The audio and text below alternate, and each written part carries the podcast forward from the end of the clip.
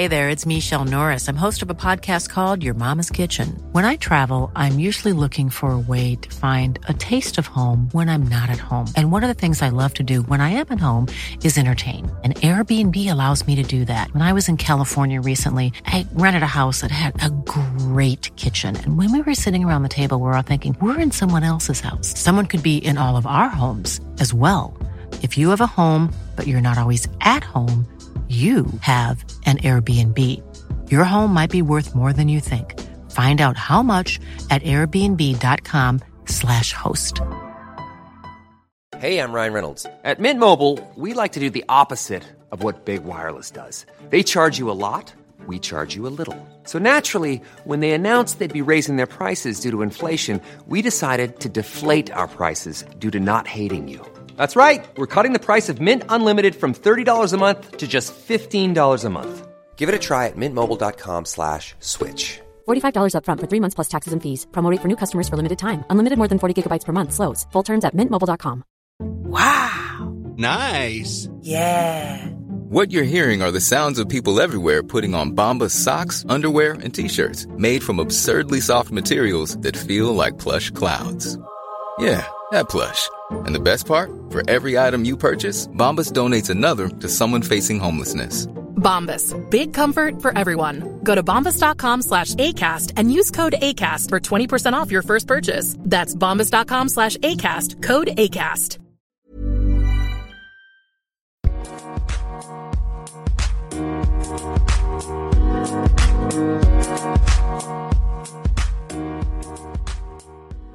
Bonjour et bienvenue dans ce nouvel épisode. Alors aujourd'hui c'est un épisode un peu particulier parce que je vais simplement répondre à vos questions.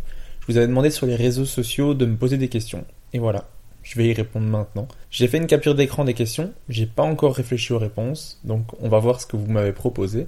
Petite dédicace à mon amie Blandine qui s'est amusée à poser plein de questions et qui, je suis sûr, espère beaucoup que ça va me gêner d'y répondre.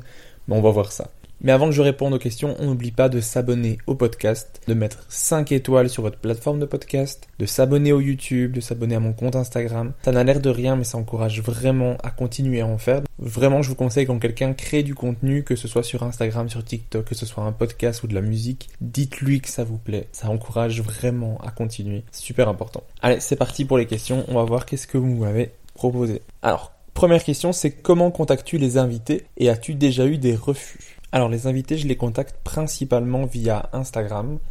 Euh, je leur envoie un message privé la plupart du temps. Ou alors, par exemple, pour Yacine Bellous, il avait lui-même demandé qu'on lui pose des questions en story et je lui avais demandé directement est-ce que tu veux participer au podcast? Euh, C'est comme ça que je fonctionne principalement. Ensuite, il y a beaucoup d'humoristes qui ont un formulaire contact sur leur site et donc je leur pose la question euh, via leur site. Parfois, je, contacte la boîte de production, le responsable presse, ce genre de choses. J'envoie des mails, j'envoie des messages et téléphoné parfois à plusieurs euh, numéros. J'ai aussi envoyé des messages sur leur compte euh, Facebook, sur Twitter. En fait, j'utilise vraiment tous les moyens possibles et imaginables. Alors la difficulté, c'est que souvent, ils ne voient pas les messages parce qu'ils ne regardent pas dans cette euh, messagerie-là parce que ça se met dans la messagerie générale avec tous les messages qu'ils reçoivent de tout le monde et donc ils ne voient pas les messages. Et donc ce que je fais, c'est que je renvoie régulièrement un message pour espérer que la personne voit le message. Par exemple, pour Haroun, ça, faisait deux ans que je lui envoyais des messages euh, régulièrement. Euh, Roman Fressinet, j'essaie toujours. Donc voilà, j'essaie euh, par tous les moyens possibles et imaginables. J'ai également demandé à des anciens invités s'ils voulaient bien recommander mon podcast à d'autres humoristes, ce que certains ont fait, donc merci beaucoup. Je pense surtout à Kian et à Navo, qui m'ont vraiment permis d'inviter pas mal de gens comme Verino, Baptiste Le Caplin, Émeric Lompré. Merci beaucoup de m'avoir mis en contact. Il y a également Adrien Méniel qui par exemple m'a mis en contact avec Jérôme Niels qui m'a permis d'enregistrer avec lui. Donc encore une fois, merci beaucoup. Alors la deuxième partie de la question c'est est-ce que parfois j'ai des refus? Et oui, oui j'ai eu des refus. J'en ai pas eu beaucoup je vous avoue. Alors j'ai eu des messages laissés en vue, ce qui probablement est l'équivalent d'un refus. Mais des refus directs, oui, j'en ai eu de certaines personnes qui ne veulent pas faire le podcast, et c'est tout à fait normal. Euh, j'ai eu des refus de personnes qui ne veulent pas participer au podcast parce que c'est pas leur délire, parce qu'en plus c'est des interviews qui sont longues, où on parle que de donc je peux comprendre. Il y a eu des refus dans le sens aussi où certains ont fait trop de podcasts récemment et aimeraient laisser du temps sans en, faire à nouveau pour avoir de nouvelles choses à dire, et ça je comprends aussi. Donc aucun problème, franchement je suis vraiment très étonné du nombre d'humoristes qui m'ont répondu euh, assez rapidement, très gentiment et qui ont essayé de trouver du temps. Parce que comme vous le savez, les épisodes sont assez longs et donc ils prennent du temps sur leur emploi du temps qui est souvent très chargé. Donc merci à eux. On va voir la question suivante. La question suivante. Alors la question suivante c'est N'as-tu pas peur d'être cantonné à ton très bon podcast? Merci pour le compliment. Et de ne pas être connu en tant qu'humoriste. Euh, bah, déjà, j'aimerais être connu pour mon podcast. Ça serait cool, en fait, que le podcast soit connu par plus de monde ce serait chouette. Donc si déjà un des deux pouvait être euh, un peu euh, connu ou reconnu, en tout cas, ça serait euh, assez cool. Mais je, mais pense pas que le podcast empêche d'être connu en tant qu'humoriste. Justement, ça m'a permis d'avoir des contacts avec plus de gens. J'ai même pu jouer ici une scène au Loco Comedy Club à Lille parce que c'est quelqu'un qui écoutait mon podcast et qui m'a dit que il y avait une scène qui existait. Donc je suis allé jouer. Donc ça m'a plus ouvert des opportunités que l'inverse pour le moment. En plus, je suis quelqu'un de très gêné euh, pour aller parler avec les gens, pour euh, aller discuter. Et en fait, le fait que euh, j'ai un podcast fait que les gens me reconnaissent et se disent ah ben c'est le gars du podcast donc on va aller lui parler donc ça m'a plutôt permis des contacts avec certaines personnes que l'inverse donc je pense que ça peut aider après oui euh, travailler sur le podcast me prend beaucoup de temps, donc c'est du temps que je ne mets pas dans l'écriture et dans le travail humoristique vraiment en soi. Mais en même temps, faire le podcast m'a permis de débloquer pas mal de choses, m'a permis de euh, me déstresser et de euh, mettre en perspective ce que je ressens parfois en me disant que je ne suis pas bon, que ça n'avance pas, que je suis beaucoup trop stressé. Et le fait d'avoir des, des échanges avec des humoristes qui ont vécu les mêmes choses, mais ça m'a aidé pas mal. Et je pense être encore plus investi et plus passionné par le stand-up que je l'étais avant de commencer le podcast. Donc je pense que les deux peuvent se nourrir, en tout cas j'espère. Voilà, je pense que c'est ça que je vais répondre à la question. Ensuite, question suivante, combien de temps ça te prend pour préparer un épisode de podcast? Alors un épisode de podcast, ça dépend vraiment de l'invité. Parce qu'il y a des invités qui ont un parcours qui est beaucoup plus long, qui ont fait plus de choses, qui ont fait plus d'interviews et dans ce cas-là, il y a plus de choses à écouter. J'ai vraiment envie que euh, l'invité ait l'impression de ne pas se répéter et qu'on apprenne de nouvelles choses. Donc pour ça, je vais écouter tout ce que l'invité a fait. Je vais aller écouter tous les interviews, je vais aller lire tous les articles de journaux, en tout cas euh, ceux qui sont disponibles sur internet. Je vais aller voir les spectacles, euh, je vais aller regarder les vidéos YouTube. donc ça fait pas mal de choses. Donc en, en ça, ça dépend vraiment de l'invité. Une fois que l'invité a accepté de faire le podcast, à partir de là, je je vais commencer à faire mes recherches et je vais demander généralement à ce qu'on puisse enregistrer d'ici deux semaines, trois semaines en fonction de l'invité. Et pendant toute cette période-là, dès que j'ai euh, du temps libre, je vais écouter des podcasts, je vais euh, prendre des notes, je vais regarder les vidéos, je vais revoir les spectacles, je vais souvent réécouter des podcasts que j'avais déjà écoutés avant parce que je les écoutais purement pour mon plaisir en me disant que je ne pensais pas un jour pouvoir l'interviewer. Et donc j'ai déjà écouté les épisodes, donc souvent je les réécoute. J'écoute tous les podcasts que j'aime le podcast de base ou pas spécialement. Puis après, il y a des épisodes qui ont été beaucoup plus euh, courts à travailler parce que il y a des épisodes que j'ai voulu faire où justement je n'ai pas fait toute cette recherche parce que c'est des épisodes avec des humoristes qui sont au début de leur carrière et donc justement c'est peut-être parfois leur premier podcast ou euh, en tout cas euh, ou alors c'est une des premières interviews qu'ils ont l'occasion de faire et donc dans ce cas-là je me permets de faire moins de recherche. C'est pour ça qu'il y a des épisodes avec deux invités vous avez par exemple un épisode avec Sacha Ferra et Lorenzo Mancini ou un épisode avec Lucas Cosco et Lisa Delmoitier. Là, j'avais fait relativement peu de recherches. Quand je dis peu de recherches, ça veut dire que j'ai passé peut-être seulement 3 heures dessus, alors que les autres, on est sur plusieurs jours. En termes de recherche, ça c'est pour préparer euh, vraiment l'interview. Une fois qu'il y a euh, l'enregistrement, mais donc il y a toute la durée de l'enregistrement. Qui... Alors la difficulté pour moi c'est de pouvoir leur donner un timing parce que les invités je leur dis souvent c'est environ deux heures, mais des fois ça dure plus longtemps parce que je, je ne sais vraiment pas mettre de timing là-dessus. Parce que des fois, je vais poser une question, les invités vont me répondre en 3 secondes, et des fois, ils vont parler là-dessus pendant 10 minutes. Par exemple, je demande à un invité comment ça va, il y en a qui vont me dire ça va et toi, il y en a d'autres qui vont commencer à décrire comment ils se sentent. Donc voilà, c'est un exemple, ou alors certains vont commencer à parler d'un humoriste et en parler pendant 10 minutes parce qu'ils sont passionnés. Et moi, je trouve ça passionnant de les écouter, donc j'ai pas envie de les interrompre. Et il y a vraiment un truc que je ne veux pas faire, c'est dire euh, ah, on a plus le temps. On doit arrêter parce que j'ai décidé d'un format. Non, ça m'embête de couper une interview alors que les choses qui sont dites sont intéressantes, donc j'ai envie d'entendre la suite. Euh, donc voilà, c'est très dur pour moi de mettre un timing, de mettre une durée sur les épisodes. C'est pour ça que les durées varient énormément en fonction des épisodes. Mais donc il y a le temps de préparation, le temps d'enregistrement, puis après il y a le temps de montage. Alors le temps de montage, généralement, ça me prend 3 à 4 fois la durée de l'épisode. Si on enregistre un épisode qui dure par exemple 2 heures, on est parti sur au minimum 6 à 8 heures de montage. Parce que je coupe tout ce qui est bruit de bouche, je déteste ça. Euh, je coupe généralement quand les personnes se répètent. Je coupe aussi parfois quand les invités me disent Ah non, ça finalement, euh, je voulais pas dire ça comme ça, ou ah, ça je ne peux pas le dire parce que c'est pas encore sorti, ou j'ai pas le droit d'en parler. Parfois il y a aussi du montage à ce niveau-là. Ensuite, il faut que je publie l'épisode, euh, que je partage sur les réseaux sociaux. Euh, ensuite, je fais des extraits des épisodes pour généralement donner envie d'aller écouter l'interview. Alors maintenant, je fais des extraits où je fais des sous-titres parce que euh, j'espère en tout cas, mais il me semble que le fait d'avoir des sous-titres fait qu'il y a plus de gens qui vont regarder l'extrait, puisqu'il y en a qui regardent les extraits sans mettre le son. Et donc, chaque extrait, généralement avec les sous-titres, ça me prend au minimum une demi-heure à faire et je fais plusieurs extraits par épisode. Donc voilà, c'est un peu le temps que je consacre au podcast et à ça s'ajoute bah, prendre contact avec les humoristes comme je disais tout à l'heure, répondre aux mails, essayer de trouver euh, un moment pour enregistrer ensemble. Donc oui, ça prend quand même pas mal de temps au final.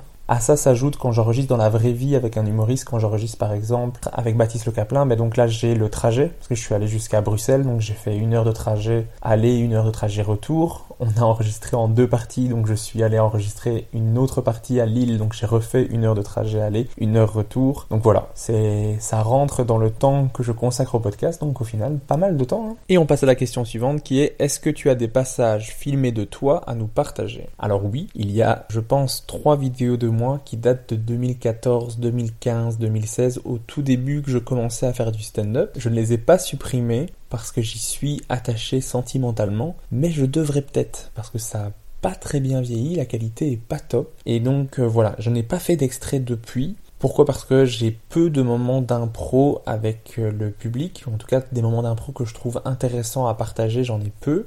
Et les extraits de sketch, bah, si je les mets sur les réseaux sociaux, je peux plus trop les faire parce que les gens les auront déjà vus et donc j'ai envie de les garder et de les peaufiner pour qu'ils soient vraiment euh, nickel. Donc il y a peu de passages filmés de moi euh, en stand-up pour le moment. Peut-être parce que je me trouve pas encore assez bon pour en partager, peut-être parce que je suis gêné de montrer, mais il faudrait que je le fasse. C'est ouais, faudrait que je le fasse. J'ai pas d'excuses en fait, il faut que je le fasse.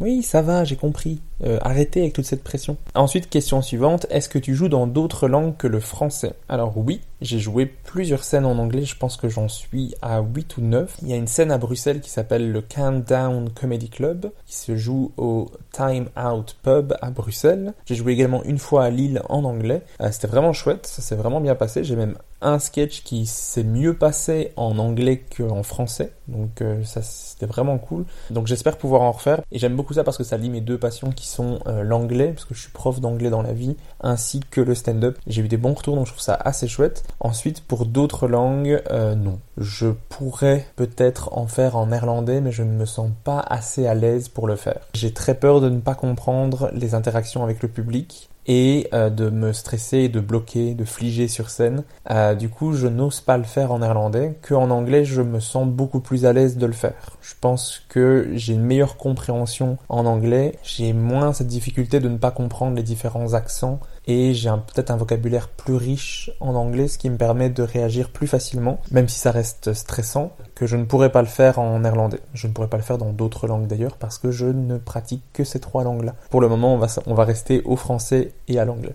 Alors la question suivante, c'est pourquoi tu t'es mis à faire un podcast un jour? Quelle a été ta motivation? Alors ça, je pense l'avoir déjà dit, mais si, c'est le cas, je suis désolé, je me répète. Alors pourquoi j'ai commencé à faire un podcast un jour? Je suis allé voir le spectacle de Virginie Fortin au Kings of Comedy Club, qui est une humoriste québécoise que j'adore, qui est une ancienne invitée du podcast. Allez la voir. Et à la fin du spectacle, j'ai discuté avec Fanny Ruet, qui est une humoriste belge, qui est aussi une ancienne invitée du podcast, qui elle-même a un podcast qui s'appelle Les gens qui doutent, que moi je ne connaissais pas à l'époque. Et on a discuté de podcasts en fait. On a discuté de podcasts d'humour, mais de podcasts également en général. Elle m'a donné plein de noms de podcasts que je ne connaissais pas, parce que moi j'étais passé complètement à côté du podcast. Je connaissais un petit peu le podcast euh, de Mike Ward qui s'appelle Sous écoute, parce que j'avais vu le premier épisode qu'il avait fait en 2011, mais après j'avais lâché complètement ça. Et donc elle m'a parlé donc de Sous écoute, de euh, du carré de sable, de Pierre Bruno Rivard au Québec, du podcast Un café au 7 de Louis Dubourg, du podcast Nouvelle École. Elle m'a expliqué qu'il y avait plein d'interviews d'humoristes qui devraient beaucoup me plaire, et donc ça m'a intéressé énormément. Et donc, moi, j'ai découvert le podcast ce jour-là, en novembre 2019. Et à partir de novembre, j'ai commencé à écouter des podcasts tous les jours. Euh, en fait, j'ai généralement une heure de trajet aller, une heure de trajet retour, et donc j'ai la possibilité d'écouter pas mal de podcasts en semaine. En plus, j'en écoute quand je fais les tâches ménagères, quand je fais du jardinage, quand je fais du sport. Donc, j'ai pu écouter pas mal de podcasts et j'ai vraiment écouté tous les épisodes de Un Café le 7, tous les épisodes de Nouvelle École avec les humoristes, les épisodes de sous-écoute. Euh, j'ai vraiment écouté beaucoup de choses. J'ai écouté le Floodcast aussi. Et donc j'ai découvert tous ces podcasts-là. Et en fait, à chaque fois qu'il y avait un humoriste qui était invité, moi j'avais envie de lui poser des questions. Je me disais, mais pourquoi on lui pose pas cette question-là à ce moment-là? Ah, il a parlé de ça, j'aimerais bien savoir telle ou telle information. Comment il s'est senti à ce moment-là? Et en fait, j'avais pas cette information. Et je me suis dit, mais si en fait je veux la poser, il faut que je le fasse moi-même. Puis, euh, ce qui m'embêtait parfois dans certains podcasts, c'est de réentendre des choses que j'avais déjà entendues. D'où mon envie de faire des recherches en amont avant d'interviewer la personne pour qu'il évite de se répéter et que la personne qui écoute n'ait pas cette sensation d'avoir déjà entendu cette information plusieurs fois. Et donc, à partir de là, ben, je me suis dit, ben, il faut que je pose les questions moi-même, il faut que je fasse mon podcast. Comment on fait pour faire un podcast? Je suis allé sur YouTube, j'ai fait des recherches de comment on fait pour monter un podcast, comment on fait pour enregistrer un podcast. Et en fait, l'avantage du podcast, c'est qu'il y a vraiment besoin de très peu de choses. En tout cas, pour commencer, pour améliorer la qualité, je pense qu'il faudrait que je j'investisse dans du matos de qualité et que je progresse en montage et tout ça. Mais en tout cas, pour commencer, moi j'utilise un logiciel qui s'appelle Audacity, qui est un logiciel gratuit de montage, qui est très simple d'utilisation. J'ai acheté un micro-cravate qui coûtait 15 euros pour commencer au départ, et donc j'ai fait, j'ai commencé mes interviews avec ça, avec juste ce matériel-là, et euh, je pense m'en être sorti pas trop mal au départ. Ensuite, ma copine m'a offert pour mon anniversaire un micro qui est un Blue Yeti pour monter un petit peu en gamme, et euh, ça m'a permis d'enregistrer tous les épisodes jusque-là. Donc voilà, c'est ça que j'aime dans le podcast, c'est qu'il faut peu de matériel, il y a peu de choses à savoir. Donc voilà, je l'ai fait pour ça le podcast, c'était pour euh, pouvoir discuter avec des humoristes que j'admire, leur poser les questions que j'avais envie de leur poser. Alors il faut savoir aussi qu'au tout début, j'avais commencé à faire des podcasts dans lesquels je faisais des billets d'humeur, je faisais des petites chroniques sur un sujet, sur un point, euh, mais rapidement j'ai arrêté parce que j'avais très peu de retours dessus et je trouvais que le format était difficile de ne pas avoir de retour de personne parce que j'étais tout seul dans une pièce à dire mes blagues sur un ton un peu trop monocorde que euh, je trouvais pas intéressant et j'avais pas de retour sur ce que je faisais donc je me, jugeais énormément. Donc le, le but au départ c'était que j'écrive plus de stand-up et en fait ça me bloquait beaucoup j'osais plus euh, tester. Et donc euh, j'ai arrêté de faire ça. Et en fait j'ai commencé à interviewer euh, N'attendra pas qui est un ami et ensuite Benoît Delabie que je connais également. Et en fait euh, je pensais pas réussir à avoir des humoristes un peu plus connus. Et en fait, j'ai envoyé un message à Fanny Ruet en lui demandant simplement est-ce que toi ça te plairait qu'on t'interviewe? Et, elle me dit oui, bah, tu, veux faire ça quand? Et moi je disais ah mais non, mais c'est pas ah ben en fait si, je peux le faire. Ah ben allons-y. Et parce que j'avais vraiment envie de le faire, mais j'osais pas vraiment me l'avouer, j'osais pas me lancer. Et je me disais mais qui va accepter de faire mon podcast? J'ai 300 euh, personnes qui me suivent sur Instagram, c'est pas intéressant, ça leur fait pas vraiment une, une grande pub. Mais en fait, les humoristes euh, des fois n'ont juste envie de discuter et de partager et de transmettre des choses. Donc euh, ça s'est lancé comme ça. Voilà, j'espère que c'est clair. Je suis un petit peu perdu dans mes pensées. Et une autre raison qui m'a donné envie de commencer le podcast, c'est de pouvoir me faire insulter par des gens que j'admire. Ah, l'enfoiré, putain. Ah, le bâtard Ah, t'es une pute Bah non, chier quand même Salaud Salaud Ensuite, la question suivante qu'on me pose, c'est si tu devais choisir entre l'humour et l'animation, la création de ton podcast. Alors ça, c'est un choix difficile, parce que pourquoi choisir? J'ai pas envie de choisir entre les deux, j'aimerais bien pouvoir faire les deux. Mais si je devais vraiment choisir, si on me met un flingue sur la tempe et je dois choisir entre les deux, je pense que je continuerai à faire l'humour, parce que ça, c'est un peu la base de tout.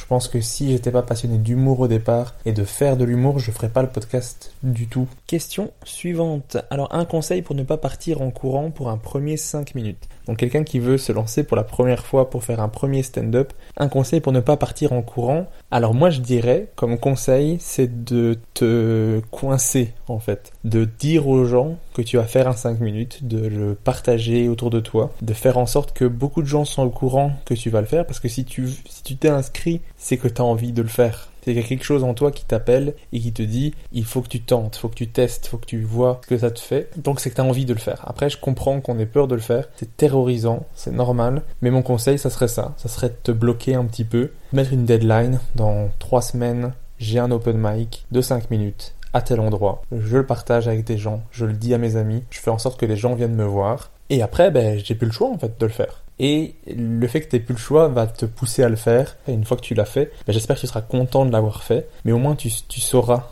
ce que ça fait. Tu sauras si c'est pour toi ou pas. Et donc moi je trouve que c'est important de le savoir. Au lieu de se demander, ah est-ce que si j'avais essayé de le faire, est-ce que ça aurait fonctionné? Alors la question suivante c'est quels sont tes hobbies à part l'humour et la comédie? Alors moi je fais du crossfit depuis 2019, j'adore ça. Euh, là pour le moment je suis blessé au coude donc j'ai dû arrêter mon abonnement mais j'ai hâte de pouvoir le reprendre parce que je faisais du crossfit 4 à 5 fois semaine donc ça occupait pas mal de mon temps libre également.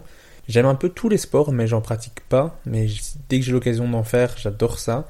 J'aime beaucoup regarder le foot, même si je ne suis pas euh, de championnat, je regarde surtout les grosses compétitions comme la, Champions League ou euh, les Coupes du Monde, Coupe d'Europe. Euh, j'adore ça. Je suis bien sûr un fan de l'équipe de Belgique, c'est pas un choc. Sinon, mon hobby principal, c'est de passer du temps avec ma copine. On aime bien se balader, on aime bien voyager.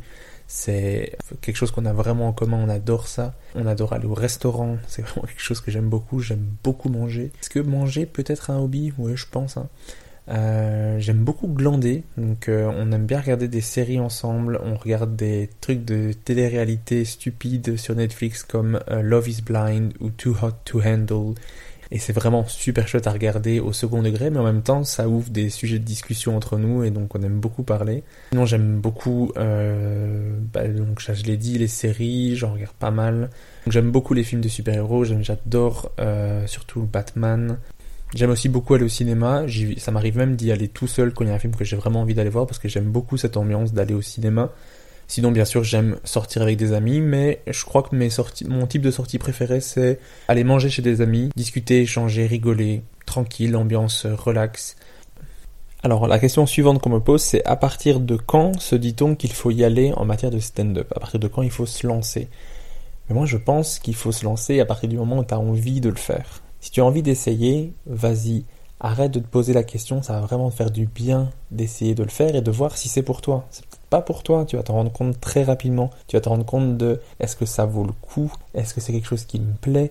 Est-ce que c'est quelque chose qui m'intéresse? Si c'est le cas, tente ta chance. J'ai pas vraiment de choses très intéressantes à dire là-dessus. Ensuite, la question suivante qu'on me pose, c'est voudrais-tu que stand peur devienne ton métier à temps plein? Oui. Oui, j'adorerais que ça devienne mon métier à temps plein. Alors, j'ai plein de peurs, j'ai plein de pensées limitantes, j'ai plein de choses qui me font dire que ça sera pas possible parce que j'ai pas beaucoup confiance en moi, parce que j'écris pas beaucoup, pas assez en tout cas, selon moi. Mais oui, j'adorerais que ça devienne mon métier à temps plein parce que j'adore ça. C'est quelque chose qui me, qui me passionne, c'est quelque chose qui me nourrit. Je suis vraiment tellement content quand je suis dans un comedy club, quand je suis sur scène, que je pense que je, j'aimerais, j'aimerais en faire toujours plus. Mais, euh, est-ce que j'en suis capable? Ça, c'est la question que je me pose pour le moment. Mais on va essayer. La question suivante qu'on me pose, c'est est-ce possible qu'un jour tu fasses le podcast en public? Oui, c'est quelque chose qui me plairait énormément de pouvoir faire en public. J'ai des idées de formats que je pourrais essayer de faire avec des humoristes en public, ça me plairait beaucoup.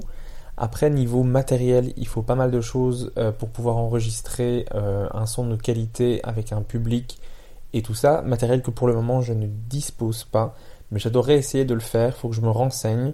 Euh, pour le moment, je suis un... j'y ai pensé pendant un moment, puis j'ai vu que euh, niveau matériel, j'avais pas ce qu'il fallait, donc ça m'a un peu freiné, donc j'ai arrêté de euh, rechercher dans ce sens-là, mais ça m'intéresserait beaucoup. Après, est-ce qu'il y aurait suffisamment de gens dans la salle intéressés pour venir voir le podcast? Ben, Ça me ferait très plaisir de le savoir. Donc si vous, si ça vous intéresse de voir le podcast en public, n'hésitez pas à me le dire. Mais pour le moment, je sais pas si ça pourrait remplir une salle, si ça pourrait intéresser des gens. Mais en tout cas, c'est quelque chose auquel je vais réfléchir à l'avenir parce que ça m'intéresse. Donc pourquoi pas? Alors la question suivante qu'on m'a posée, c'était de parler de mon rêve d'aller au Canada. Alors oui, je l'ai annoncé il y a pas longtemps dans le podcast avec Jason, je crois, mais je pars en septembre vivre à Montréal. Alors je pars euh, vivre euh, quelques mois. Je peux rester maximum un an sur le territoire canadien avec un permis vacances-travail que j'ai obtenu. Donc ça y est, j'ai l'autorisation d'aller au Canada. Donc je, je, peux séjourner sur le territoire canadien et je peux travailler là-bas. Donc l'objectif c'est de travailler en journée, de trouver un métier qui me permet de payer les factures, de pouvoir payer mon logement, de pouvoir payer ma nourriture. Mais le but principal c'est de pouvoir faire un maximum de scènes là-bas en soirée, tous les soirs de préférence. Je vais vraiment essayer d'en faire un maximum, de me sortir les doigts du cul et de faire le plus de scènes possible, de me pousser à faire des nouvelles choses, à tester, à me remettre en question. Le but c'est d'essayer de, mettre toute son énergie dans le stand-up et de voir si ça me plaît. Parce que je disais tout à l'heure que je voulais que ça, devienne mon métier à temps plein, mais pour le moment, je, n'en sais rien. Je ne sais pas ce que c'est que d'être humoriste à temps plein. Je sais ce que c'est d'être humoriste un soir par semaine, deux soirs par semaine, euh, mais pas plus. Donc je sais pas, est-ce que ça va me plaire si je le fais ça tous les soirs? Est-ce que ça va me plaire si ça devient un métier? C'est vraiment des questions auxquelles j'aimerais savoir répondre quand je reviendrai de ce séjour? Est-ce que je suis capable de le faire ou pas? Et si c'est pas le cas, bah, il faudra que je prenne des décisions. Est-ce que je ferai l'humour juste en hobby? Est-ce que j'essaierai de continuer à en faire? Ben, C'est ce que le voyage va essayer de me montrer. Donc j'espère vraiment euh, avoir réponse à ces questions. Mais donc pourquoi aller à Montréal? Je pourrais très bien essayer de faire ça en Belgique, je pourrais très bien essayer de faire ça à Paris. Mais moi, mon rêve, ça a toujours été d'aller vivre à Montréal. J'ai toujours adoré la culture québécoise. Je suis excessivement fan de cet accent que je trouve magnifique que je trouve super drôle. J'adore les expressions, j'adore cette façon de parler, j'adore cette façon de communiquer. Je trouve que c'est chaleureux, il y a quelque chose de, de poétique dans la façon de parler que j'aime beaucoup. Et je suis vraiment très très fan des humoristes québécois. C'est vraiment les humoristes qui m'ont le plus touché, qui m'ont le plus fait rire, qui ont, qui fait que mon cerveau a le plus explosé de mais c'est génial cette façon de voir les choses, cette façon de d'exprimer l'utilisation des mots. J'aime beaucoup. Et donc, euh, j'ai vraiment hâte d'y aller. La question suivante, on me demande tu en es où de ton PVT Je suis jaloux, mais je te souhaite le meilleur et pourquoi pas le bordel? Bah déjà, merci beaucoup de me souhaiter le meilleur, je me le souhaite aussi. Euh, J'en suis où? Bah, Comme je le disais, je l'ai obtenu, j'ai obtenu les papiers, donc maintenant je n'ai plus qu'à aller sur place. Mon vol est pris, je, serai le 4 septembre à Montréal. J'ai un logement pour le premier mois, il va falloir que je trouve un logement pour la suite. Euh, je vais donc visiter différents euh, logements et probablement vivre en colocation. Mais pour le moment, je ne sais pas. C'est l'inconnu. Je ne sais pas ce que je vais faire là-bas comme travail en journée, mais en tout cas, je vais devoir trouver un travail parce que j'ai pas les moyens de ne faire que de la scène le soir. En tout cas, vraiment pas au début. Et pourquoi pas le bordel? Oui. Clairement, un des trucs que je veux le plus faire, c'est aller voir des spectacles au bordel. Donc le bordel, c'est un comédie club qui a été fondé par plusieurs humoristes québécois Hey, I'm Ryan Reynolds. At Mint Mobile, we like to do the opposite of what Big Wireless does. They charge you a lot, we charge you a little. So naturally, when they announced they'd be raising their prices due to inflation, we decided to deflate our prices due to not hating you. That's right. We're cutting the price of Mint Unlimited from $30 a month to just $15 a month. Give it a try at mintmobile.com slash switch. $45 upfront for three months plus taxes and fees. Promo for new customers for limited time. Unlimited more than 40 gigabytes per month. Slows. Full terms at mintmobile.com. I'm Sandra, and I'm just the professional your small business was looking for. But you didn't hire me because you didn't use LinkedIn jobs. LinkedIn has professionals you can't find anywhere else, including those who aren't actively looking for a new job but might be open to the perfect role, like me. In a given month, over 70% of LinkedIn users don't visit other leading job sites. So if you're not looking on LinkedIn, you'll miss out on great candidates like Sandra. Start hiring professionals like a professional. Post your free job on linkedin.com/people today. J'ai hâte d'aller voir le spectacle de tous ces humoristes et j'adorerais pouvoir jouer là-bas, c'est vraiment un rêve. Et même si je me rends compte que être humoriste c'est pas fait pour moi, que j'en suis pas capable ou que juste c'est pas quelque chose qui me plaît autant que je pensais que ça allait me plaire, mais au moins je pourrais dire que je l'ai fait, que j'ai joué au bordel, que j'ai tenté ma chance, que j'ai joué devant un public québécois Rien que ça, je trouve ça déjà assez chouette. Quand je le dis, ça m'enthousiasme et ça, ça fait plaisir. Parce qu'il y a tellement de stress lié à ce voyage, euh, parce que je suis quelqu'un d'angoissé de base. J'ai jamais voyagé tout seul, j'ai jamais pris l'avion tout seul, je n'ai jamais habité tout seul, je n'ai jamais cherché un appartement tout seul, cherché du travail. J'ai dû le faire, mais j'avais un diplôme dans l'enseignement. Et comme c'est un métier en pénurie en Belgique, c'est très facile de trouver du travail. C'est plutôt toi qui dois choisir ton employeur que l'inverse, ce qui est assez simple. Et donc, il y a, beaucoup de stress lié à ce voyage. Tout ce qui est administratif, ça me stresse beaucoup.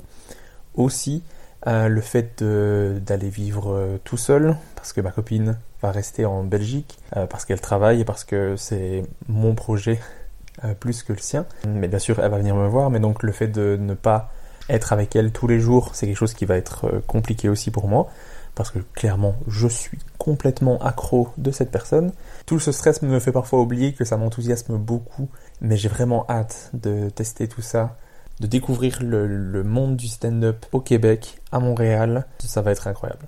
Ensuite, il y a quelqu'un qui m'a posé deux questions, donc je vais commencer par la première. C'est la première question, c'est arrivé quand ta passion pour le stand-up? Je pense que l'élément déclencheur, c'est euh, ma marraine qui m'a offert un DVD de Jamel Debbouze, Jamel 100% Debbouze, qui est un spectacle que j'ai vraiment épuisé. J'ai tellement regardé le DVD que le DVD est rayé à un endroit et donc je dois moi-même compléter cette partie euh, du DVD. Je crois que c'est ça qui a commencé ma passion pour le stand-up. J'ai vraiment adoré ce spectacle. J'ai ensuite regardé d'autres spectacles. Bien sûr, il y a les spectacles de Gad Elmaleh qui étaient très importants pour moi à l'époque, que je connais par cœur. Il y a bien sûr le Jamel Comedy Club qui a aussi été une énorme révélation et qui m'a aussi ouvert cette possibilité à c'est possible d'être humoriste sans pour autant être un showman comme l'était Jamel, comme l'était Gad. On voyait des gens plus timides, des gens plus réservés, plus introvertis, donc auxquels je pouvais plus m'identifier. Et je me suis dit, ben, c'est aussi peut-être possible pour d'autres. Je pense que c'est là qu'est née ma passion. Après, cette passion, elle a, elle a grandi énormément quand j'ai découvert les humoristes québécois, qui sont devenus mes humoristes préférés. Donc là, j'ai consommé énormément d'humour. À l'époque, je, consommais beaucoup plus encore que maintenant, euh, parce que j'avais plus de temps. J'étais, quand j'étais adolescent, je passais mes, mes soirées à regarder du stand-up.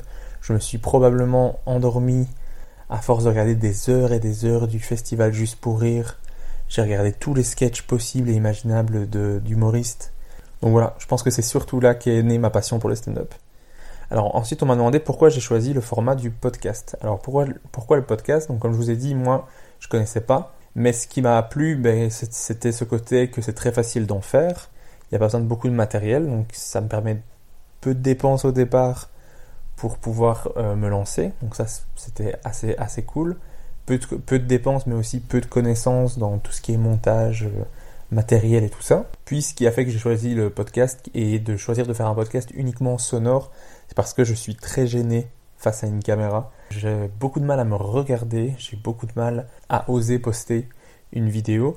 Et donc voilà, je trouvais que le, podcast était un, format qui me permettait au moins de me lancer et de tenter l'aventure. Que si c'était un format vidéo, je pense que j'aurais plus vite arrêté.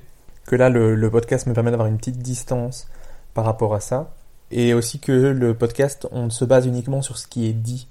Et donc on se concentre uniquement sur, sur le message. On ne se concentre pas sur les, les, effets de la vidéo, de comment la personne est habillée, comment elle se tient, comment elle parle, de quoi elle a l'air.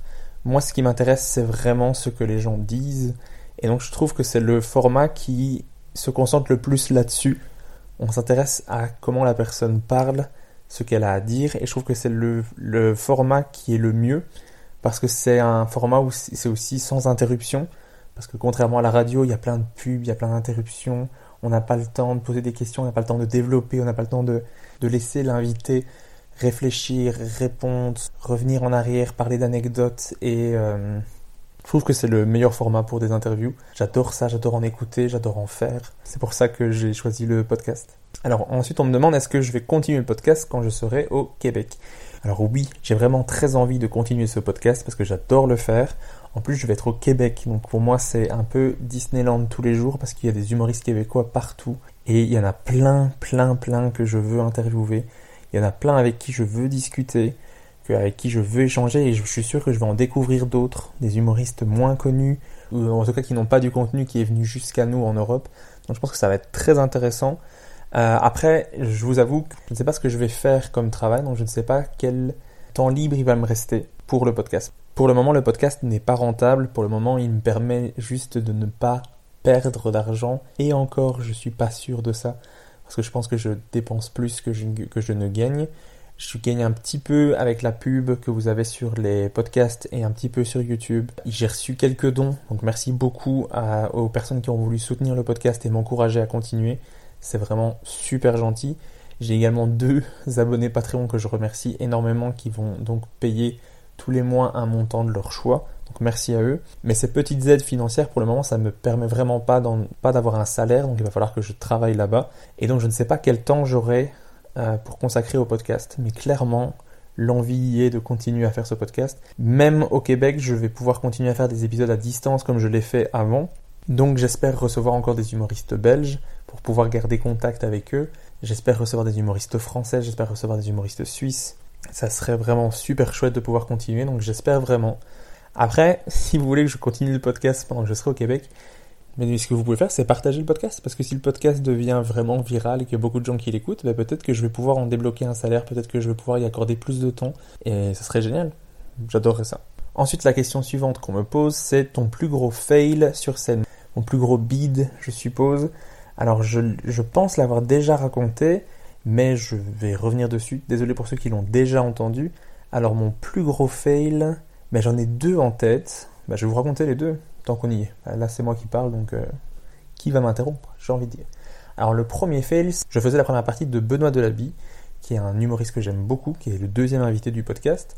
Et donc j'avais fait sa première partie le samedi soir et ça s'était vraiment très très bien passé. C'est une de mes meilleures scènes, j'avais eu des applaudissements, j'avais eu je pense même que les gens s'étaient levés à la fin parce que ils avaient vraiment beaucoup aimé, donc c'était vraiment très très chouette. Donc euh, et beaucoup de retours après euh, la scène, ce qui m'a vraiment fait plaisir. Et du coup, j'étais très confiant après cette scène et je devais refaire sa première partie le lendemain. Alors le lendemain, c'était plus dans la même disposition, c'était un dimanche en fin d'après-midi, donc une ambiance différente. Mais je suis arrivé vraiment très motivé, très confiant de la veille, en mode ça s'est tellement bien passé, c'est génial ce sketch, euh, il, cartonne, tout va bien se passer. Et en fait, je commence le sketch, la première blague ne passe pas du tout, la deuxième non plus, la troisième non plus, et ainsi de suite pendant 15 minutes. Enfin, je devais jouer pendant 15 minutes, je n'ai pas tenu 15 minutes, je pense avoir coupé à 10 euh, probablement, mais rien n'est passé, rien du tout. J'entendais les gens qui tousser dans la salle, des téléphones qui, se, qui sortaient pour regarder combien de temps euh, il leur restait à tenir. Donc voilà, c'était un très très long tunnel pour moi avec euh, zéro rire et euh, en fin de scène, ah, donc après le spectacle de, Benoît qui s'est très bien passé, les gens sont venus féliciter Benoît et moi j'étais juste à côté de lui et j'ai juste eu des gens qui évitaient mon regard ou alors qui, qui m'ont tapé l'épaule en disant allez ça va aller ça fait très très mal. Mais voilà, ça c'était un des plus gros bids. Sinon, une autre expérience que j'ai eue, c'était pour un festival euh, plutôt loin de chez moi. Je devais faire un casting. Euh, je pense que j'avais une heure et demie de route pour aller, pour faire un sketch de 5 minutes. Et donc on arrive sur place et moi j'avais euh, demandé au régisseur, parce qu'on avait, on avait besoin d'un... Il y avait un régisseur lumière qui demandait si on, devait, si on avait une musique ou si on avait des besoins en lumière. Mais quand je dis régisseur, c'est quelqu'un qu'on avait trouvé à mon avis dans la rue pour le faire parce qu'il n'avait aucune idée de comment ça fonctionnait. Et moi à l'époque j'avais besoin d'une musique d'entrée et j'avais besoin à un moment donné du sketch d'avoir un noir, donc on coupe la lumière et qu'on la rallume ensuite quand je dis lumière. Donc j'avais essayé de faire le plus simple possible, donc c'était simplement lancer la musique quand je vais arriver sur scène, faire un noir quand je dis noir et allumer la lumière quand je dis lumière. Donc jusque là c'est très simple. Mais donc on m'appelle, on dit donc le suivant c'est Régis Canon, et là, moi, j'attends la musique d'entrée, qui ne se lance pas. Après 10 secondes, bah, je me dis, je vais quand même y aller, parce que le, décompte euh, pour la durée du sketch était lancé à partir du moment où votre nom était prononcé. Et donc, moi, je monte sur scène, je commence à parler, il lance la musique. Et donc, on n'entend pas ce que je dis les, les, quelques premières secondes. Je lui fais un signe pour qu'il coupe la musique. Heureusement, il la coupe. Mais les gens n'ont pas entendu le début. Je ne sais pas si je dois reprendre. J'avais pas beaucoup d'expérience, donc j'ai continué mon sketch parce que certains avaient entendu, d'autres pas. Ensuite, pendant le sketch, je dis noir. Bien sûr, il ne coupe pas la lumière. Et donc les gens ne comprennent pas dans la salle pourquoi j'ai dit noir et qu'il ne se passe rien, pourquoi je n'enchaîne pas. Et donc j'ai un peu perdu mes moyens. Le sketch se termine. Merci beaucoup d'être venu. Après j'ai une heure et demie pour rentrer chez moi. Et je sais clairement que je n'ai pas été pris. Personne n'a ri dans la salle. Personne n'a compris pourquoi je disais ça sur scène. Bref, un gros fail à l'époque. Alors ensuite, là, c'est Blandine qui essaie, de me poser une petite question piège et qui me dit quel était le pire invité sur ton podcast et quel était le, pire interview pour toi?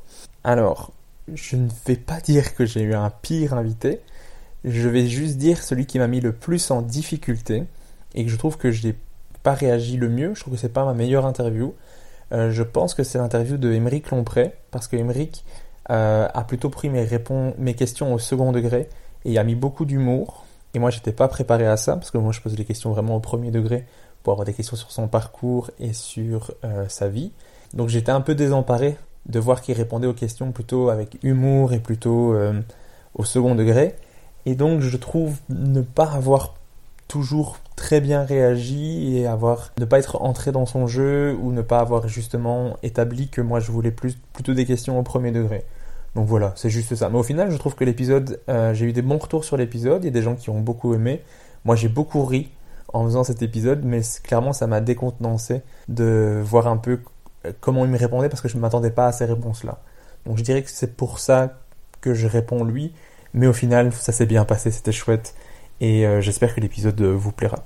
Alors ensuite, Blandine me demande à nouveau qu'est-ce que j'aime le plus en moi? Et ça, c'est une question difficile et ça, je sais qu'elle le pose parce qu'elle sait que j'ai énormément confiance en moi et que je suis très fan de moi-même. Alors qu'est-ce que j'aime le plus en moi? C'est dur, hein Qu'est-ce qu'on aime Qu'est-ce que vous aimez le plus en vous? Posez-vous la question également en même temps, franchement. Pas facile à répondre. Qu'est-ce que j'aime le plus en moi? Ah, J'aurais vraiment dû lire ces questions à l'avance. Euh...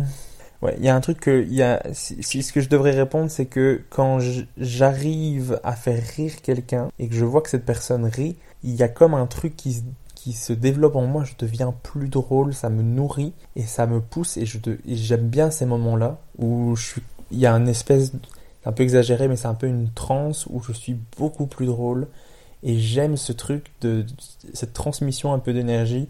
Quand, j'arrive à faire rire quelqu'un où je vois que euh, faire quelque chose va euh, faire rire cette personne, va lui faire plaisir, j'ai un peu un regain d'énergie et j'aime j'aime ça, j'aime ces moments-là. Voilà, je vais répondre ça. La question suivante qu'on me pose, c'est y a-t-il un truc que tu souhaiterais trop pour ton podcast? Alors ce que je souhaite pour mon podcast, c'est qu'il y a plus de gens qui le découvrent parce que je trouve qu'il y a vraiment un potentiel dans ce podcast. J'ai pas de souci à le dire parce que je trouve que le podcast il repose essentiellement sur les invités. Et les invités que j'ai eu la chance de recevoir sont tous des artistes exceptionnels. Je pense vraiment que leur parcours peut être très intéressant, très encourageant pour les auditeurs.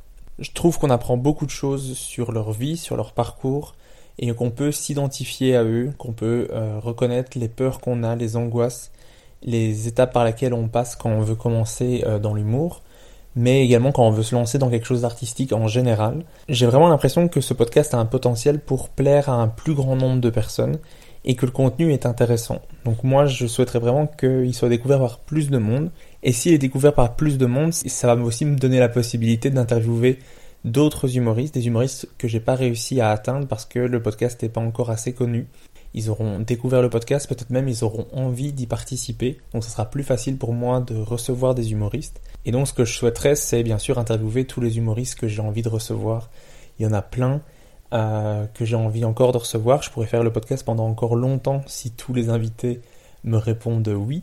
Donc euh, voilà, ce que je souhaite, c'est que le podcast continue en tout cas, que euh, ça continue à plaire, et si ça peut plaire à plus de monde, bah, ça serait incroyable. Ce qui serait encore plus fou, ce serait de pouvoir en vivre, de pouvoir faire uniquement le podcast et l'humour, ce serait vraiment génial. Ou en tout cas un petit peu plus. Travailler à mi-temps, travailler à trois quarts temps. Enfin voilà. de pouvoir passer plus de temps sur le podcast, ce serait génial. La question suivante qu'on me pose, c'est ta meuf, elle existe vraiment ou c'est tout dans tes rêves?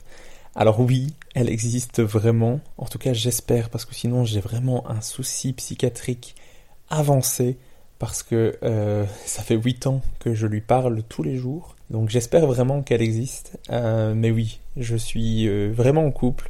je suis vraiment très amoureux. Et j'espère que ça va continuer très longtemps. Voilà, c'était le moment cucu du jour. Alors la question suivante qu'on me pose, c'est pourquoi as-tu choisi de faire un man bun? Tu le coupes quand? Alors un man bun, pour ceux qui ne voient pas, c'est un chignon. Parce que oui, j'ai des cheveux longs en chignon. Euh, pourquoi j'ai choisi un man bun? Parce que ça fait des années que je déteste mes cheveux. Je ne sais jamais quoi en faire. Je n'ai jamais réussi à les styliser un petit peu, à mettre du gel pour que ça donne quelque chose de plus ou moins correct. Le crâne rasé, je déteste ça. En plus, quand je me rase les cheveux, je ressemble très fort à mes frères et j'ai pas envie. J'ai eu les cheveux longs avec une mèche devant les yeux qui était une catastrophe esthétique que je n'ai pas envie de reproduire.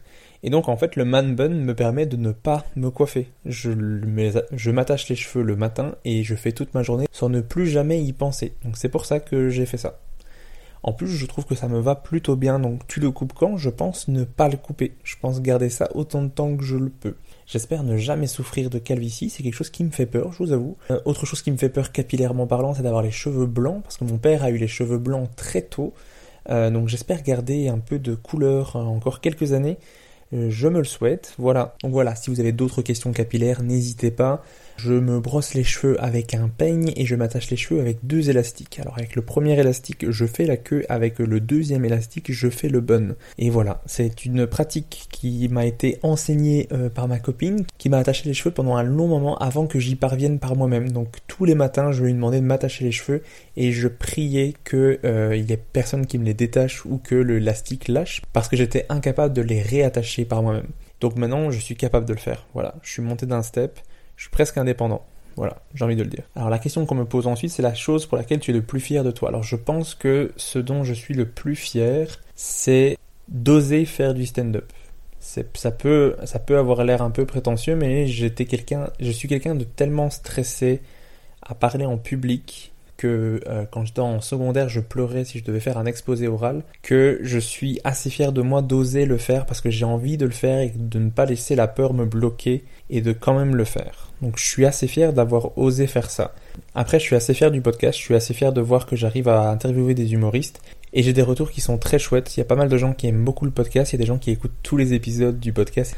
Et ça, ça me rend très fier de voir qu'il y a des gens qui attendent chaque épisode à chaque sortie. Donc ça, ça fait vraiment très plaisir. Merci à vous. Alors, on me demande ensuite ma plus grande peur. Alors, ma plus grande peur, ce serait d'avoir des regrets plus tard. Donc, ça serait de ne pas avoir essayé. C'est aussi pour ça que j'ai décidé enfin, après de nombreuses années, de tenter l'aventure du Québec et d'essayer de me lancer dans l'humour. Euh, donc voilà, ça ce serait ma plus grande peur. Encore plus grande, je pense, que l'échec de ne pas euh, y arriver. Je pense que ça serait pire d'avoir des regrets de ne pas avoir essayé que d'avoir le regret de ne pas y être arrivé. Même si, je vous avoue, que c'est une peur que j'ai également, j'ai beaucoup, j'ai énormément cette peur de l'échec aussi. La question suivante, c'est comment tu deals avec le regard, le jugement des autres quand tu es sur scène? Honnêtement, c'est honnêtement c'est dur le regard des autres euh, sur scène et hors scène aussi. Mais sur scène, j'ai beaucoup beaucoup de mal quand quelqu'un ne rit pas. Alors c'est normal que quelqu'un ne rit pas, on, n'est pas on ne rit pas à tout. Je sais bien que l'humour c'est subjectif, qu'on ne peut pas faire rire tout le monde, mais j'ai beaucoup de mal de constater ça. Et encore plus quand je vois que la personne n'aime pas ou passe un mauvais moment, j'ai beaucoup de mal à ne pas me concentrer sur cette personne et à garder mes moyens. Je déteste avoir cette sensation de faire passer un mauvais moment à quelqu'un et que cette personne... Euh... Et donc c'est quelque chose sur lequel je dois travailler parce que je... on ne peut pas plaire à tout le monde et que je n'arriverai pas à faire rire tout le monde et qu'à certains moments il y a des gens qui ne m'aimeront pas. Et ça j'ai beaucoup de mal avec ça parce que j'ai toujours envie que tout le monde m'aime. Je suis euh, quelqu'un qui aime faire plaisir aux gens. Je suis quelqu'un qui aime faire rire les gens faire sourire les gens faire en sorte que tout le monde passe un bon moment. Je déteste le conflit. Et donc euh, j'ai beaucoup de mal avec ça quand je remarque que quelqu'un ne m'aime pas. Et voilà c'est quelque chose sur lequel je dois travailler parce que tout le monde ne m'aimera pas et tout le monde ne doit pas m'aimer. Moi-même, je n'aime pas tout le monde. Et donc voilà. Mais par contre, quand une scène se passe vraiment bien, je n'ai aucun problème avec le regard des autres. C'est comme je disais tout à l'heure, quand j'arrive à faire rire quelqu'un, j'ai cette énergie qui est décuplée. Et donc, je n'ai plus peur du ridicule, je n'ai plus peur de ce que je fais, et je peux aller plus loin dans ce que je peux proposer. Et donc, quand je suis sur scène et que ça se passe bien, là, je n'ai plus cette peur du regard des autres, justement, je, l'accueille avec plaisir, et, euh, et voilà. Et on me pose également la question, donc, et dans la vraie vie, comment je, je me sens par rapport au regard et au jugement des autres? C'est quelque chose avec lequel j'ai beaucoup de mal. Euh, c'est pour ça que j'ai beaucoup de mal, par exemple, à parler en story j'ai beaucoup de mal à faire ce que je suis en train de faire là, c'est-à-dire euh, parler tout seul dans cette pièce parce que moi-même je me juge énormément. J'ai peur de ne pas être assez intéressant, j'ai peur de ne pas m'exprimer clairement, j'ai peur de bégayer, j'ai peur de faire passer un mauvais moment aux gens qui écoutent et qui se disent mais on s'en fout de cet épisode par exemple. Je me soucie beaucoup trop du regard des autres, mais euh, c'est quelque chose sur lequel je travaillais, mais euh, voilà. Pour le moment je m'en soucie un petit peu trop. La question suivante qu'on me pose, c'est est-ce que tu mens quand tu dis que tu fais du crossfit? Alors pour le moment, je mens quand je dis que je fais encore du crossfit, parce que je fais un sketch sur lequel je parle du crossfit. Je précise juste pas que pour le moment je suis blessé. Mais sinon, je fais du crossfit, en tout cas j'en ai fait, et je veux continuer à en faire, c'est juste que pour le moment je suis blessé, donc je ne sais pas en faire. Alors si on veut être tout à fait honnête sur le sujet du crossfit, j'ai aussi un truc qui m'embête avec ce sketch, c'est que j'ai repris un peu du poids, et donc ça ne marche pas bien avec le, thème du CrossFit dans lequel j'explique que je fais beaucoup de sport, je suis devenu accro à ça euh, et du coup que j'ai peur qu'à un moment donné si je prends trop de poids ce sketch les gens n'y croient plus. Voilà, si on veut être tout à fait honnête, mais donc je ne mens pas, je fais vraiment du CrossFit. Et la question suivante qu'on me pose, c'est qui est-ce que je rêve d'avoir dans le podcast? Alors ça, j'avais fait un post sur Instagram que j'ai supprimé ensuite parce que je trouvais que c'était euh, dommage de se limiter dans le nombre de personnes et aussi que je me dis si j'arrive à avoir un autre invité qui n'était pas dans la liste et qui ensuite voit la liste et se dit mais en fait je suis même pas dans les personnes qui veulent plus recevoir, ça peut être vexant. Et donc euh, il y a plein d'humoristes que je voudrais recevoir, euh, j'en ai déjà parlé plein de fois mais il y a Roman Fressinet qui est probablement la personne que je veux le plus recevoir en France parce que je suis excessivement fan de son humour parce que j'adorerais pouvoir échanger avec lui, mais il y a également plein d'invités. Il y a Sugar Sammy que j'adorerais recevoir parce que j'adorerais échanger avec lui sur le fait qu'il a joué dans plein de pays différents, qu'il essaie beaucoup de choses. J'adorerais pouvoir échanger avec lui sur tout son parcours. Il y a Jamel Debbouze, parce que j'adorerais pouvoir lui, dire en fait à quel point son, travail a une influence sur moi. Son premier spectacle, j'en parlais tout à l'heure, le Jamel Comedy Club, pouvoir échanger là-dessus, ce serait incroyable. Il y a aussi euh, Eric et Ramsey, Florence Foresti, Mister V, Natou, Panayotis Pasco, Blanche Gardin, que j'adorerais recevoir, euh, Marina Rollman, bien sûr, euh, Mike Ward pour le Québec, j'adorerais le recevoir parce que je suis excessivement fan de son humour, de ses spectacles, de son podcast sous écoute qui est incroyable. J'adorerais parler avec Stéphane Rousseau, avec Jonathan Cohen, J'adorerais lui parler surtout de La Flamme parce que c'est une des, meilleures séries du monde. J'ai tellement ri devant cette série. J'adorerais pouvoir échanger avec Eddie Izzard parce que Eddie Izzard c'est quelqu'un qui a joué dans plein de pays différents, dans plusieurs langues, qui a eu un succès énorme. Donc j'adorerais discuter avec Eddie Izzard, ça serait vraiment génial. Jérémy Ferrari, bien entendu, Arnaud de Samer, Alexandre Astier, Alain Chabat, Seb Melia, Paul Mirabel, Pierre-Yves Roy Desmarais pour le Québec, Alexandre Barrette, François Bellefeuille, Louis-José Houd, Martin Matt, avec le Palmacho, j'adorerais discuter avec eux, j'adore leurs sketchs. Je connais même les parodies de chansons par cœur. Ce serait vraiment super chouette de pouvoir discuter avec eux. J'adorerais pouvoir parler avec Pablo Mira pour pouvoir parler du Gorafi et de ce genre de choses. J'adorerais pouvoir parler avec Redouane Arjan, dont j'adore l'humour. J'adorerais pouvoir parler avec Marc Labrèche également. Alors Marc Labrèche, pour si vous ne voyez pas, c'est un des acteurs principaux de la série euh, Le cœur a ses raisons, qui est, une des séries qui me fait le plus rire. Si vous ne connaissez pas, allez voir, c'est absurde, c'est incroyable. C'est un ovni euh, comme série, j'adorerais pouvoir discuter avec lui de ça entre autres, mais également de tout son parcours, ce serait vraiment génial. Voilà, j'ai lu un petit peu les noms que j'avais notés sur cette liste que j'avais postée sur Instagram, mais bien sûr il y en a encore plein d'autres. Les gens que je vous ai cités ici, c'est les gens que euh, je n'ai pas encore réussi à contacter mais il y a aussi plein d'autres personnes qui m'ont déjà répondu ou avec qui on est en contact et que j'espère ça pourra se faire. Je pense par exemple à Alex Vizorek, je pense à Fari, ce serait vraiment chouette également. Euh, voilà, il y en a plein. Franchement, je, suis désolé pour tous ceux que j'oublie. Il y a plein d'humoristes que je voudrais recevoir, mais je peux pas les citer tous parce que je vais en oublier. Et voilà, j'ai répondu à toutes les questions que vous m'aviez posées. J'espère que cet épisode vous a intéressé, que vous avez trouvé ça chouette. Si vous voulez savoir d'autres choses, n'hésitez pas à venir me poser d'autres questions. Euh, S'il y a beaucoup de questions, ben, je pourrais faire un deuxième épisode dans le même genre si ça vous intéresse. On ne sait jamais. N'hésitez pas à me dire ce que vous en pensez et continuez à partager le podcast autour de vous. Merci à tous ceux qui suivent ce podcast, qui le font vivre. Euh, c'est vraiment cool. Merci beaucoup. Et on se retrouve lundi prochain pour le prochain épisode.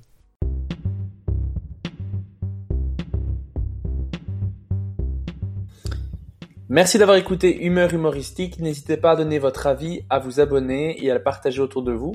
Si vous avez détesté, écoutez suivant. Il sera mieux. Bisous.